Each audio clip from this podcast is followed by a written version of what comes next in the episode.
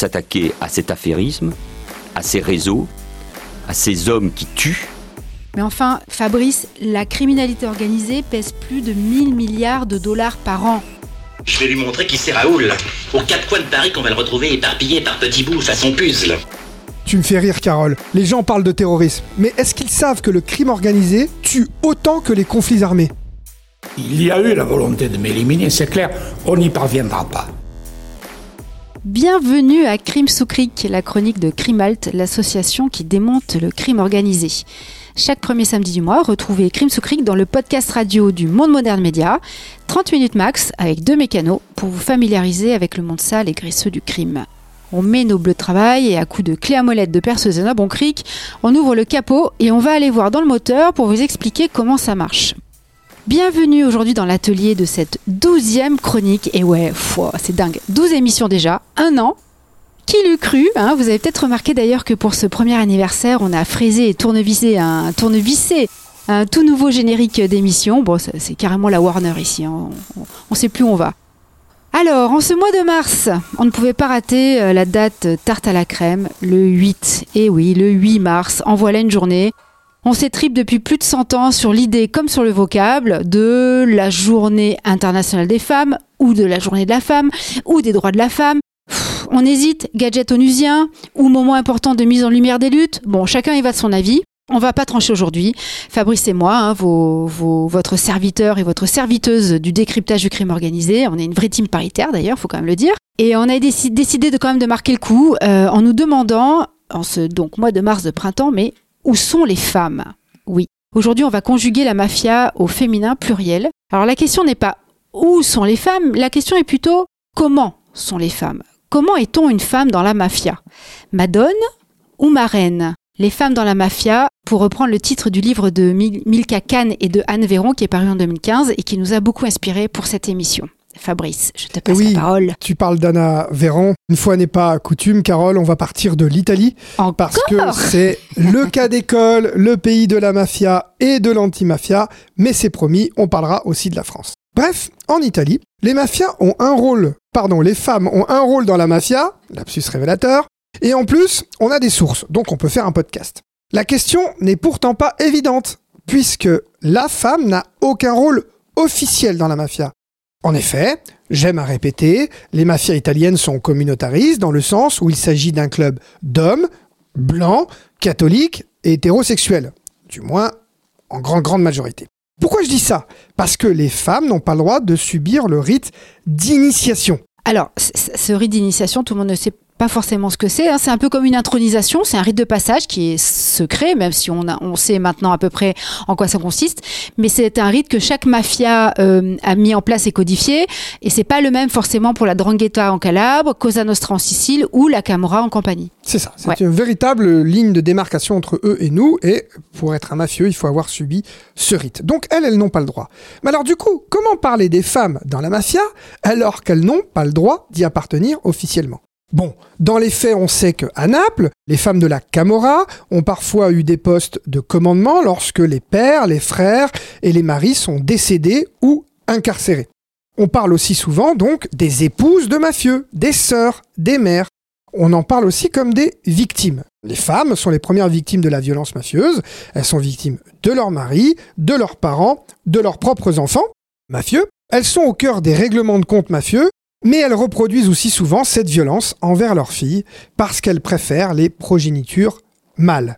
On parle aussi parfois de complices, elles seraient complices d'eux, mais est-ce qu'elles ont vraiment le pouvoir mafieux? Euh, euh, Est-ce qu'elles le détiennent? Et quand je dis pouvoir, moi je parle de violence, car euh, voilà, je, le répète, hein, pas de crime organisé sans violence, pas de mafia sans violence. Alors, elles ont tout de même un rôle traditionnel dans la mafia. C'est un peu dur à dire aujourd'hui comme ça, mais elles sont garantes de la réputation masculine.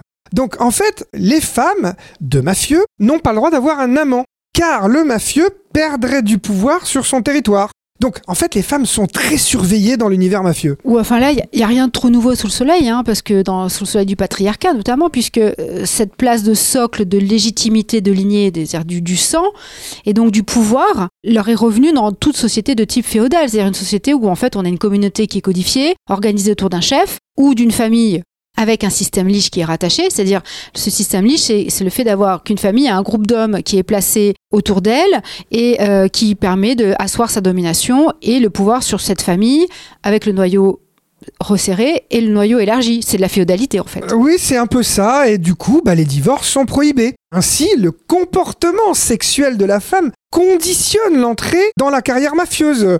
Pour l'homme, hein, bien sûr. Donc, il est arrivé, c'est un peu old-fashion, mais qu'un mafieux soit exclu de l'organisation parce qu'il n'a pas réussi à stopper l'adultère de sa femme. Hein. Euh, on a, les carabiniers avaient trouvé la femme et l'amant en dehors de l'arrestation, donc ça s'est su. Hein, ça s'est su de manière publique. Bon, on trouve des contre-exemples, mais en gros, c'est ça. Il est arrivé qu'un clan fasse tout pour que la femme revienne dans le couple alors qu'elle était victime de violences conjugales, mais le clan a donné raison à la femme et a intimé l'ordre aux mafieux d'arrêter les violences conjugales. hein. Donc vous voyez, c'est Oui, une régulation sociale finalement. voilà. Et ce- mais ce qui compte, c'est les apparences. hein, on est bien d'accord. Euh, et pour cause, les femmes sont monnaie d'échange dans les politiques matrimoniales. Le mariage arrangé est une stratégie sociopolitique fondamentale dans les mafias.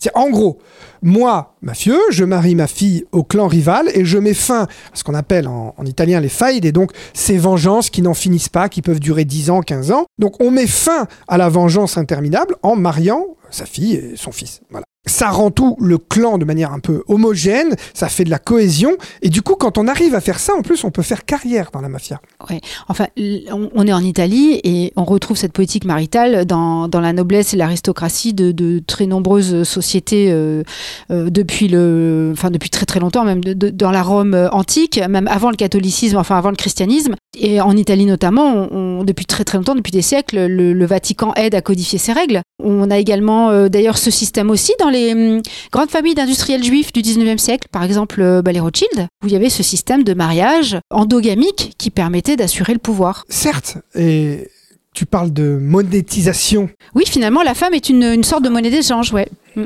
Eh ben, il arrive que dans la famille mafieuse, en fait, on marie sa fille à une famille d'entrepreneurs, mais l'entreprise est en difficulté. Et donc, c'est deux mondes qui se marient. C'est le monde de l'entreprise, qui n'était pas directement en lien avec la mafia, et le monde de la mafia.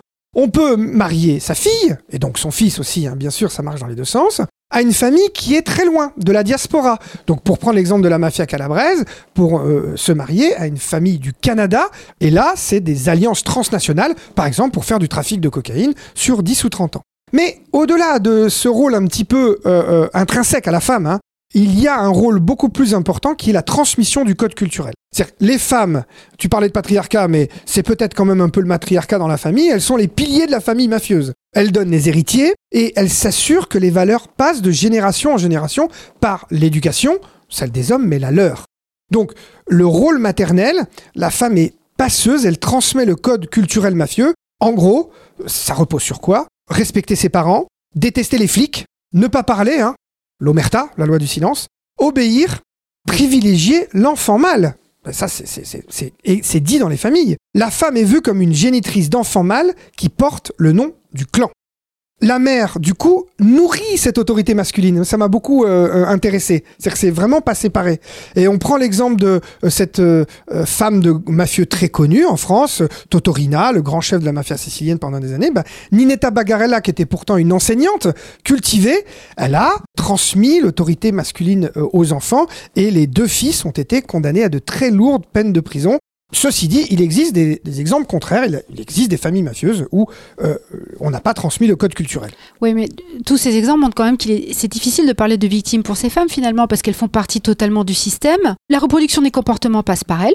Et d'ailleurs, c'est bien abordé dans les séries sur la mafia. On voit ce rôle ambigu de la maman hein, qui, qui pleure la mort du père, mais qui au petit déjeuner relance son fils euh, pour qu'il ait vengeance. Même si le fils, on voit que bon, peut-être il, il est un peu dans une phase difficile, il hésite un peu. Elle est là, elle, elle, elle, elle aiguillonne. C'est elle aussi qui donne la, la vendetta quasiment en héritage. Donc, je, suis un peu, un peu partagée avec ça. Et on le voit aussi dans la série Narcos. Tiens, j'y pense. Euh, la mère d'Escobar, elle tient une place politique centrale. Elle est un peu entre Marie-Thérèse d'Autriche et Mazarin, finalement. Elle est un peu entre les deux. Toujours tes références euh, historiques qui plairont, j'en suis sûr, à nos auditeurs, mais c'est clair que euh, on a des témoignages où la femme incite au petit déjeuner son fils en lui disant Comment? Tu n'as pas encore vengé ton père? Et le mafieux Et tu as totalement raison, dans Narcos, elle a pour le moins un rôle ambigu. Alors, ok, on vient de voir à quel point la, femme a gardé une place ultra traditionnelle dans la famille mafieuse où elle sert de génitrice de l'enfant mâle, de monnaie diplomatique, de courroie de transmission en gros des coutumes. Mais au-delà de cette position qui est à la fois passive et active, qui peut faire d'ailleurs d'elle une victime, bon ok. Euh, la femme, elle peut aussi participer directement au trafic, non? Parce que je, je repense à une autre série à Gomorrah. On voit euh, Patricia, Pat Patri comme il l'appelle, qui passe en gros d'une femme de confiance, un peu boniche, hein, euh, à quasi chef de clan. Elle prend euh, de l'ampleur au fur et à mesure des épisodes de l'histoire. Et dans Subura, euh, Nadia, qui est la jeune tenancière du manège au profit de son oncle, elle, elle gère carrément le deal au moment où elle rencontre Sangueblu sans bleu. Et elle va même s'associer ensuite à la jeune épouse de Spadino, le Zigan. Et les deux femmes prennent de l'épaisseur au fil de la série pour finalement s'associer, créer une sorte de duo et créer une filiale de leurs hommes. Et ces personnages n'ont pas été créés d'ailleurs dans la série juste pour faire joli et pour cocher des, points de parité euh, télévisuels ou faire du gender washing euh, en créant des né- néologismes. Ça existe vraiment. Très clairement, les femmes ne sont pas font pas partie de manière visible institutionnelle de l'organisation, mais elles y sont pourtant déjà au début du siècle d'avant, il y a 200 ans, elles sont au cœur de la prostitution à de l'organisation de la prostitution, hein, du proxénétisme. Elles vont donner à manger aux mafieux qui sont cachés dans les montagnes calabraises et elles transmettent les messages.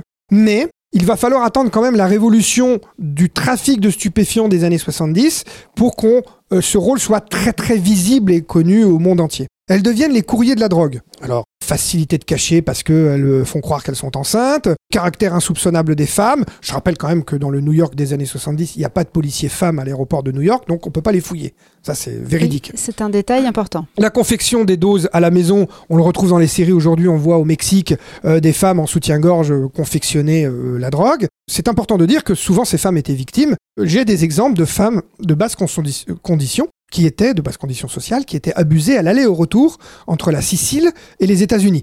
Donc c'est pour dire que ça ne se faisait pas quand même tout ça dans le grand respect de la femme qu'on pourrait parfois Quand tu dis abuser, Sexuellement. on est d'accord. Absolument, Ouais, ouais, absolument. ok. Euh, voire violer, parce que soyons Euh, oui, voilà, parce que le- la litote, oui, elles sont violées. Ouais. Mais bien sûr, elles peuvent être aussi organisatrices du trafic. Alors, je parlais des personnages de série tout à l'heure, mais tu as des exemples réels justement? Bon, alors des exemples réels, euh, dans les années 80, il y a la mamie héroïne à Palerme qui est arrêtée, elle a 74 ans, elle organise euh, le trafic d'héroïne. On a un exemple un peu type qui s'appelle Maria Serraino, qui est calabraise, c'est une vraie marâtre. Elle accouche de 12 enfants, dont un sur la table de la cuisine à Milan, et fonde un réseau de drogue avec tous ses enfants. Elle sera condamnée à la prison à vie. 16 femmes de son clan ont été condamnées à plus de 130 années de prison. Pas mal. Vous pouvez retrouver le cas des femmes de la Camorra, la mafia napolitaine, mais c'est plus connu. Vous trouverez pas mal de sources en français dans ce domaine, vous en trouverez moins dans les autres exemples. Alors il y a les organisatrices du trafic de drogue, mais il y a les femmes très présentes dans les activités économiques et financières. Et puisque tu parlais des séries, ben dans Breaking Bad, la femme du protagoniste lave l'argent d'abord dans le car wash, puis euh, fait d'autres actes de type économique financier. Et puis tu as la série Ozark, où là, euh, le couple est en symbiose, homme-femme, pour blanchir l'argent. Je pense que le monde économique est particulièrement adapté aux femmes liées à la mafia parce que ce monde ne requiert pas l'usage de la violence, en général. hein. Ensuite, il faut dire une chose, que euh, la lutte anti-mafia est beaucoup plus efficace depuis 30 ans, en Italie et ailleurs, et donc les mafieux vont en prison. De facto, les femmes sont autonomes. Encore plus lorsqu'elles sont loin de leur région d'origine pour blanchir l'argent. Donc euh, on vend la drogue, euh, je te dis n'importe quoi, à Naples, on blanchit l'argent à Milan, voire en France. Donc on a l'exemple de la Maria Serraino qui euh, est devenue tenancière de bar et, propriétaire de 30 millions d'euros avec ses petits-enfants. Donc on voit bien qu'elles ont une autonomie qui ressemble un peu... tu vois, les, femmes, les hommes vont à la guerre. Et ça. les femmes, du coup, sont obligées de... Ça fait penser typiquement à faire travail. 14-18. euh, ouais, ouais. Donc elles blanchissent leur argent, elles deviennent chefs d'entreprise, mais il me semble qu'elles restent soumises. Elles sont souvent rattrapées par la tutelle du frère. euh, C'est ça, elles sont père. toujours sur tutelle finalement. C'est ce qui me semble. Mm. On a cet exemple de Nunzia Gravano, qui est la sœur euh, des frères Graviano, des plus grands chefs mafieux sous, après Totorina de la mafia sicilienne. Ils ont posé des bombes, tué des magistrats italiens. Et elle va blanchir l'argent à Nice, mais elle rencontre, elle flirte avec un médecin syrien. Le mafieux, il est en prison au 41 bis, article de code de procédure pénale, donc il est complètement enfermé.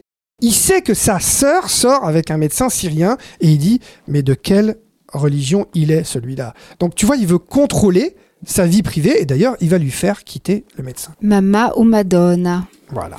Donc, au-delà des activités euh, commerciales, les femmes ont parfois un accès à un certain pouvoir mafieux. Il faut maintenant le reconnaître.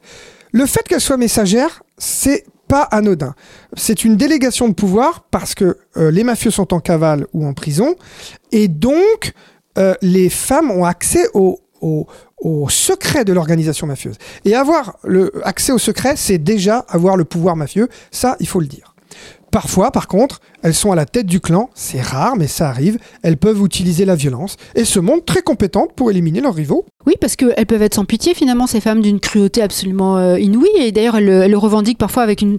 Même du. C'est un féminisme euh, euh, viril euh, assumé. En effet, alors elles montrent qu'en fait elles ont une bonne connaissance du savoir-faire mafieux. Alors on a, c'est l'exemple de cette euh, femme donc qui a pris la tête d'un clan, Giusy Vitale. Elle demande l'assassinat d'une personne qui a donné les renseignements aux policiers quant à l'endroit où se cachait son frère. Donc elle demande un meurtre. Oui, elle veut qu'on élimine le- le- la balance. C'est ça. Hmm. Mais il y a débat, car de nombreux spécialistes pensent que les fonctions directives qu'elle assumait et d'autres sont quand même dévolues à garantir le pouvoir masculin. D'ailleurs, elle demande l'autorisation, hein. elle décide pas. Il me semble que c'est un pouvoir largement substitutif, un pouvoir de délégation. Les hommes promeuvent parfois les femmes parce qu'ils ont peur que leurs lieutenants prennent la place. Eux, ils sont en prison, mais ils peuvent tout perdre. Ouais. Bah, D'ailleurs, enfin, là, on est dans la pure éthologie euh, humaine euh, chère à, Boris Cyrulnik, euh, que j'entendais encore le week-end dernier à la radio. Parce que on pourrait faire le parallèle avec les femmes politiques qui ont été pionnières aussi du pouvoir dans le monde. Ce parallèle, il est un peu, il est assez saisissant parce que je pensais à Indira Gandhi, qui est la fille de Nehru, Benazir Bhutto, qui reprend le flambeau de son père, Corée Aquino, elle, elle reprend le flambeau du mari, euh, Kirchner, elle, elle succède aussi à son mari, Hillary Clinton, elle, elle tente la présidence après son, son Bill, euh, son Bill préféré. C'est, on retrouve les mêmes mécaniques, c'est très Je pense aussi que souvent, même les femmes en politique euh, doivent avoir un lien avec un homme, etc. Il doit y avoir des exceptions, mais en tout cas, dans la mafia, ce qu'on note, c'est que lorsque ces femmes dites mafieuses ont un lien direct de sang avec le mafieux, elles sont mieux placées, elles ont plus de légitimité. Je dis les choses autrement. La sœur du mafieux ou la fille de mafieux s'est révélée plus légitime que la femme du mafieux. Donc c'est comme si le pouvoir du, chef mafieux qui est en prison, par exemple, est dans un coffre-fort. Il est dans la naphtaline. Elles administrent, et j'en veux euh, pour exemple, toujours Giusy Vitale, qui est devenu chef d'un canton mafieux à Partinico. Alors, Partinico, c'est, c'est en Sicile et c'est à l'ouest de, de Palerme. Elle devient chef de canton, c'est-à-dire de trois familles mafieuses contiguës. Elle se voit refuser le droit de participer à la réunion des chefs de canton, alors que ce droit est automatique. Elle est chef de canton. À Naples, euh, on sait que les femmes prélèvent le pizzo, le racket, et on dit qu'après elles dévalisent euh, les magasins de vêtements. Euh, Ça, c'est peut-être un peu sexy, je Pour, sais pas. pour blanchir l'argent. Voilà. Euh, oui. En tout cas, parce que souvent, la menace, pour l'extorsion, la menace suffit. Il y a un tel conditionnement de- des entrepreneurs qu'on on n'utilise pas la violence quand on demande le racket. Mhm. Mais du coup, c'est vraiment sûr ça que la violence directe, elle est réservée à l'homme? Ben, euh, moi, c'est ce que je pense. Je pense que sinon, l'homme euh, perdrait son pouvoir euh, euh, de mafia. Donc, du coup, la condition de la femme dans la mafia est contradictoire. Elle est à la fois complice et victime. C'est une situation difficile parce qu'ambiguë, on a l'impression d'une émancipation, mais à mon avis, elle n'est pas réelle et pleine. Les mafias ne peuvent pas se permettre de donner autant de pouvoir aux femmes, car je pense que sinon, ça ne serait plus des mafias. Bon, enfin, on est là dans un cadre assez particulier. C'est la mafia italienne. hein. On est dans un cadre euh, socio-culturel vraiment euh, délimité. En France, tiens. Par exemple, dans le crime organisé, parce que, pardon, c'est vrai que vous savez, chers auditeurs qui nous suivez, que la mafia n'existe pas en France, hein, n'est-ce pas? Donc, dans le crime organisé français, elles sont où les femmes? Bah, très certainement qu'à sociétés différentes, euh, criminalités différentes, hein, euh, et sûrement le rôle de la femme est différent. Je pense qu'on manque d'études universitaires sur le sujet, hein, ce qui n'est pas le cas en Italie. Mais on peut tout de même citer le livre sur lequel nous nous sommes appuyés, de Maria Poblette et de Frédéric Ploquin, Femmes hors la loi, qui nous propose une galerie de portraits Juste, alors je t'arrête parce que c'est un livre pour nos auditeurs, si vous voulez le, retrouver. C'est un livre qui est sorti en 2016 chez Fayard. Et puis ça se recoupe après euh, be- beaucoup d'autres lectures euh, euh, que nous avons pu faire. Alors déjà, il faut dire que les femmes en France représentent 3% de la population carcérale. Donc euh, même en forçant le trait, on peut dire que la criminalité est un truc d'homme. C'est assez universel d'ailleurs, et c'est encore plus vrai dans le crime organisé, parce qu'on utilise la violence. En gros, on peut dire que les femmes sont historiquement impliqués dans l'exploitation de la prostitution. Rappelons que le crime organisé français doit son premier input avec les colonies et le fait de mettre sur pied des filières de prostitution pour les bordels militaires. Ouais, alors là on est dans le registre des traites humaines, hein, puisque euh, l'idée c'est effectivement d'utiliser des humains à son profit, dont par exemple, alors on parle de prostitution, mais aussi il y a les traites humaines autour des migrants qui font les, frais de, de- de ces trafics actuellement. Et ce phénomène euh, de traite humaine est très bien décrit. Je reviens à la série Subura à Rome, où justement le trafic des... Enfin c'est un trafic sur les aides aux migrants euh, qui est géré justement bah, euh, par une femme. On le voit très bien. Bon alors revenons à nos brebis françaises. Oui, du coup, dans ce monde de prostitution organisée, à l'époque légale, on voit apparaître la figure de la mère Macrel, hein, c'est-à-dire celle qui organise euh, le bordel, à ne pas confondre avec les michetonneuses, j'ai bien aimé dans le livre donc euh, que nous avons euh, consulté. Les Ploquin michetonneuses, c'est celles qui sortent avec les gangsters pour avoir un sac de marque et aller dans les beaux hôtels. Non, non, là on parle de femmes, les mères Macrel, qui ont une importance économique, elles tiennent le bordel et Elles puis sont proxénètes. et puis, Mm. et puis, elles ont le contrôle des autres femmes. Donc là, Mhm. c'est très important. La drogue, c'est arrivé après, dans les années 30.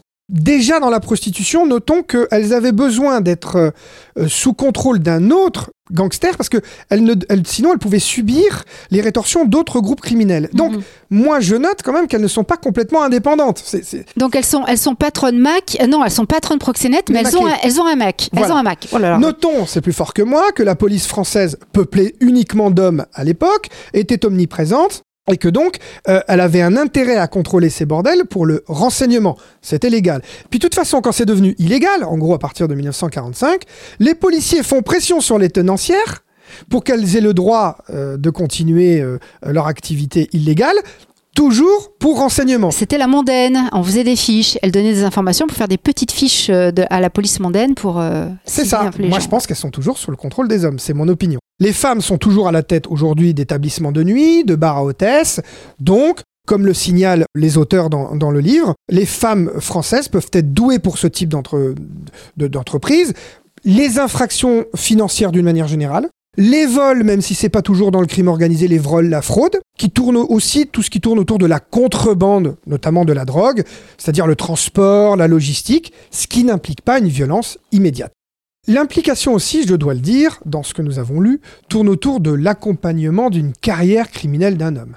En gros, elles vivent avec un, gangster, mais c'est pour s'occuper de lui quand il est en prison, hein, les mandats, etc., le contact avec l'avocat ou le jeu. Elles s'occupent aussi des évasions, on a de très beaux profils, mais allez, une fois que j'ai dit ça, ça n'exclut pas les exceptions. Il faut lire, par exemple, le parcours de Diamanta à Marseille, qui s'est comporté comme un gangster, qui dealait comme un gangster, elle est allée en prison, mais j'ai préféré garder trois profils euh, atypiques, il me semble, euh, avec, c'est vrai, un véritable prisme méditerranéen. Oui, on, sent qu'il y a une influence euh, italienne qui, qui, qui infuse. Mais alors, c'est qui ces trois femmes? Alors, c'est pas de ma faute, hein, mais la première qui nous vient tous à l'idée, c'est euh, ce qu'on appelle la marraine du 04, hein, les Alpes de Haute-Provence. Elle s'appelle Aurélie Merlini. Elle est fille de truand. Alors, euh, son père était moitié corse, moitié italien. Et voilà, on les retrouve encore. cocktail explosif. Sa maman gérait déjà une poignée de bars, autant de restaurants et plusieurs boîtes de nuit. Alors Aurélie, elle a 16 ans quand son père tombe pour l'histoire du fourgon de Gentilly en 2000. Alors nous, les obsédés du crime organisé, on sait tout ce que c'est que le fourgon de Gentilly de 2000. Bon bref, c'est une attaque de fourgon blindé euh, avec beaucoup d'argent à la clé qui a fait beaucoup parler d'elle. Ben elle, à 16 ans, elle se dit qu'il faut qu'elle préserve les acquis de son papa, c'est-à-dire les machines à sous clandestines et les fameuses euh, discothèques. Elle reprend le flambeau du daron. Vraiment, elle reprend le flambeau du daron, faut le reconnaître. D'ailleurs, les magistrats l'incarcèrent à 19 ans et la poursuivent pour blanchiment, etc. Plus tard, elle sort de, sort de prison. En 2000, son père meurt assassiné. En, en 2000, en 2010. En 2010, pardon. Son père meurt assassiné, et là, elle veut toujours garder l'héritage, et c'est elle qui subit, le 29 octobre 2012, une tentative d'assassinat à la Kalachnikov. Elle doit sa survie parce qu'elle conduit vite, et puis parce que les gangsters euh, n'avaient pas l'habitude d'utiliser la Kalachnikov. Bref, elle fait de la prison, elle n'arrête pas, et elle retombe en 2020 pour des petits délits euh, financiers. Sacré parcours. On a un deuxième profil très différent, c'est Marie-Ange Bozzi, Marie-Jeanne, Paris-Jeanne. que pardon, t'arrive-t-il Désolé. Euh, parce que parce que euh, parce que son frère euh, Michelozzi s'appelle est un lieutenant du parrain de la Corse du Sud, Jean G. Colonna. Les deux sont assassinés 2006 et 2007. Donc là, on est dans le grand crime organisé. Ben, Madame le maire, parce que Marie-Jeanne Bozzi est maire, veut continuer le business autour du proxénétisme. Voilà. Eh bien, un an après, elle est assassinée de quatre balles dans le dos. Et là, on voit le lien aussi avec le crime organisé et la politique, où on élit gentiment et très démocratiquement des mafieux. En tout cas, ce que je me pense, c'est que si elles euh, se comportent comme des hommes, eh bien, elles subissent le même sort, le même sort que les hommes. Oui, on n'hésite pas à les buter euh, sur un parking euh, Je comme pense les autres. aussi. Ouais. Voilà.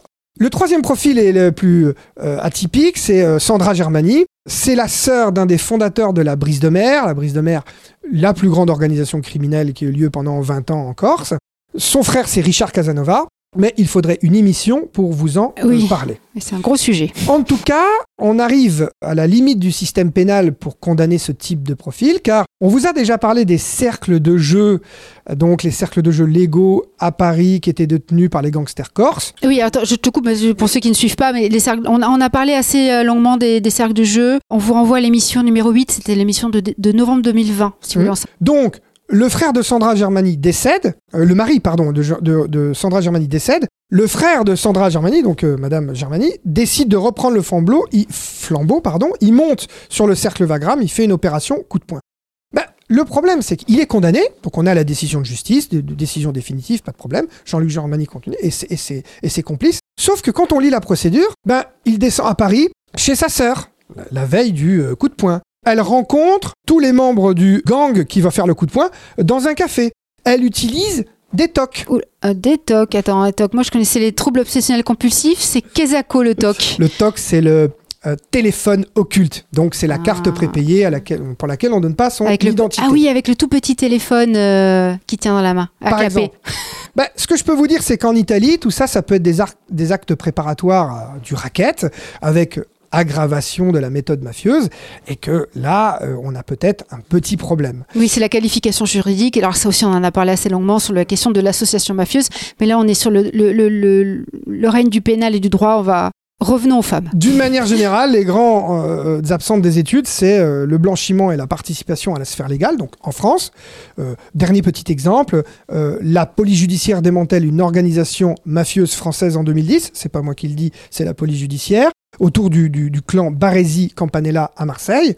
On découvre que les compagnes de ces gangsters possèdent des logements sociaux dépendant du Conseil général des Bouches-du-Rhône, mais aussi des sociétés, par exemple de sécurité, qui ont des marchés publics ou celles du stade Vélodrome de Marseille. Elles ne seront jamais inquiétées. Mais alors, est-ce que c'est parce qu'elles sont plus malignes euh, et en gros on n'arrive pas à les serrer, comme on dit dans le milieu euh, policier, ou euh, est-ce que ce sont tout simplement parce que ce sont tout simplement des seconds rideaux et elles sont moins exposées? À mon avis, ce n'est pas que les juges euh, soient plus gentils avec les femmes, mais parce qu'il faut un délit d'association criminelle pour juger tout ce petit monde comme on le fait euh, en Italie. Enfin, notons que récemment, on fut surpris d'apprendre que les juges marseillais ont mis en garde à vue une femme du clan du Petit Bar alors qu'elle venait euh, d'accoucher euh, cinq jours plus tôt. Donc ça a fait débat parce que vous voyez, dès qu'on touche aux femmes, il y a La maternité, Voilà. forcément. il y a ce petit truc qui fait que les femmes ne devraient pas toujours subir le même sort que les hommes. On verra euh, euh, ce qu'il adviendra de cette procédure. Du coup, moi j'ai une conclusion. Elle n'est pas de moi, elle est horrible. Elle dit Une femme, chef de clan, c'est comme les pédérastes, c'est contre nature. Ah oui, alors tiens, acteur studio façon Fabrice, mais je reconnais la citation parce que je crois que c'est dans le trailer de la, de la dernière saison, je crois, ou l'avant-dernière de Mafiosa. J'ai gagné? C'est mafiosa. et peut-être qu'on pourrait quand même avoir une euh, conclusion un peu positive parce que, euh, en gros, euh, si on assumait les femmes euh, et si elles rentraient euh, directement dans la mafia, elles avaient le même pouvoir, la même liberté, ben peut-être que ça serait quand même dangereux pour l'organisation. Car quand même, euh, dans les portraits qu'on a vus dans le livre, on voit quand même que les femmes, après une incarcération, souvent arrêtent. Elles ne font pas ça toute leur vie. Et elles sont très importantes aussi dans la collaboration avec la justice. Donc, il me semble qu'on peut dire que le pouvoir du crime organisé euh, de la femme est quand même largement dépendant de l'homme et qu'elles peuvent euh, se montrer, à mon avis, comme libératrices de ce pouvoir lorsqu'elles n'ont plus envie d'assumer, par exemple, tout ce qui est crime organisé et mafia. Bah oui, et, c'est vrai que bah, pour conclure sur ta conclusion, en fait, en préparant cette émission, on, a constaté hein, que les femmes sont très nettement sous-représentées dans les statistiques pénales. À croire que même pour le crime, la femme subit une forme de, de paternalisme euh, scientifique et, et judiciaire. Bon, pourtant, on a vu quand même à grands traits, hein, bon, on est allé vite, mais que les femmes apportent euh, une sacrée pièce quand même au puzzle du crime organisé. Et elles y tiennent une place qui est assez ambiguë, bon, difficile de trancher. Mais euh, en tout cas, dans la mafia, euh, on voit bien que hum, les aspects de la, de la modernité euh, intègrent cette mafia qui les utilise. En fait, en gros, la mafia s'ouvre aux, évolutions culturelles et elle les instrumentalise. Donc, en fait, elle profite que le, finalement le monde se féminise et elle se féminise aussi, mais à son profit. Elle profite du truc. Euh, le monde de la mafia est certes un peu plus féminisé qu'avant, mais en fait, il reste totalement machiste. hein. Ça, c'est une certitude. Ce qui est plus intéressant, je pense, c'est que depuis quelques années, les femmes sont en train de prouver que finalement, elles ont un rôle à jouer, non pas dans la mafia, mais dans l'anti-mafia. Et c'est l'anti-mafia qui se conjugue au féminin. Parce que la résistance s'organise et, et, euh, ses mères, ses sœurs, qui, ont, qui sont exploitées hein, euh, finalement, elles s'organisent euh, en collectif aujourd'hui, elles cassent ce circuit de passation culturelle. Bon, on vous en reparlera euh, une autre fois. Ça Une autre fois, l'objet parce- d'une autre émission. Mais oui, ça sera l'objet d'une autre émission, l'anti-mafia et les femmes. En tout cas, chers auditeurs de Crime sous Cric, on, on aura le plaisir de vous retrouver le mois prochain. Ce sera le samedi 3 avril. Merci, merci à Lexi Poulain de nous accueillir sur ces ondes numériques du monde moderne. Merci à Antoine Gouritin qui nous bichonne sur un plan sonore. Et pour plus d'infos, vous, pouvez aller sur le, le site de l'association Crime Halt avec un H à Halt. Rendez-vous sur le site, on vous donnera toutes les références de cette chronique d'aujourd'hui. Et à très bientôt et allons-y vers le printemps.